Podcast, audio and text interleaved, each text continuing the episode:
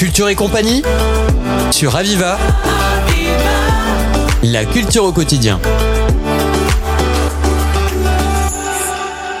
Hervé Di Rosa, bonjour. Bonjour. Vous êtes président du MIAM, le Musée international d'art modeste de Sète. Et à ce titre, vous avez participé à l'exposition Libre, une exposition sur les collectionneurs. Vous savez, nous avons ouvert ce, ce, musée il y a 23 ans.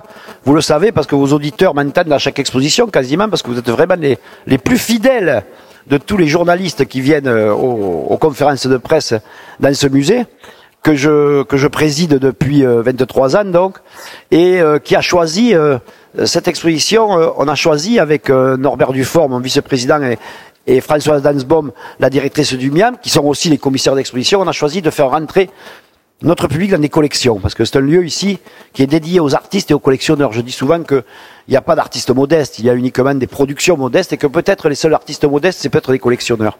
Et donc là, on, depuis très longtemps, je voulais faire voir ces collections qui sont très atypiques, sont des collections d'art contemporain et moderne, mais aussi des collections d'objets.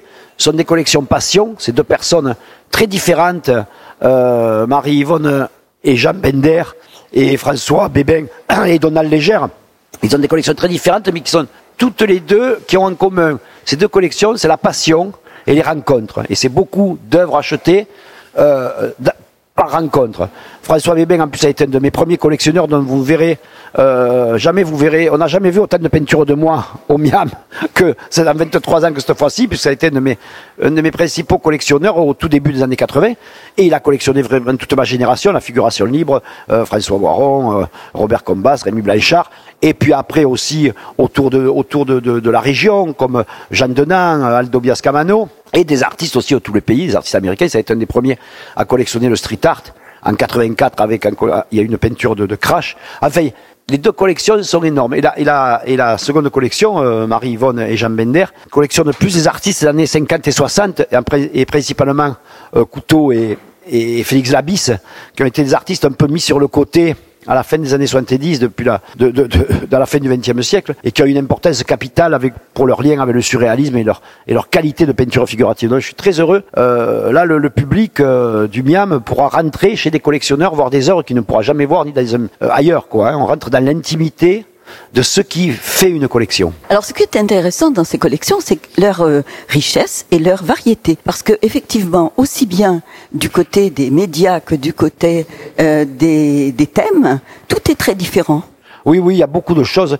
Il y a une multiplicité d'époques aussi, une multiplicité d'époques, de genres. Mais enfin, vous verrez quand même que dans les deux collections, il y a quand même une épine dorsale, c'est la peinture figurative. Hein, il y a beaucoup de, c'est principalement de la peinture figurative dans les deux. Et puis la passion pour les objets les plus étranges, euh, ceux liés au contomblé, le, le, le, vaudou brésilien que collectionne euh, Jean Bender depuis des années.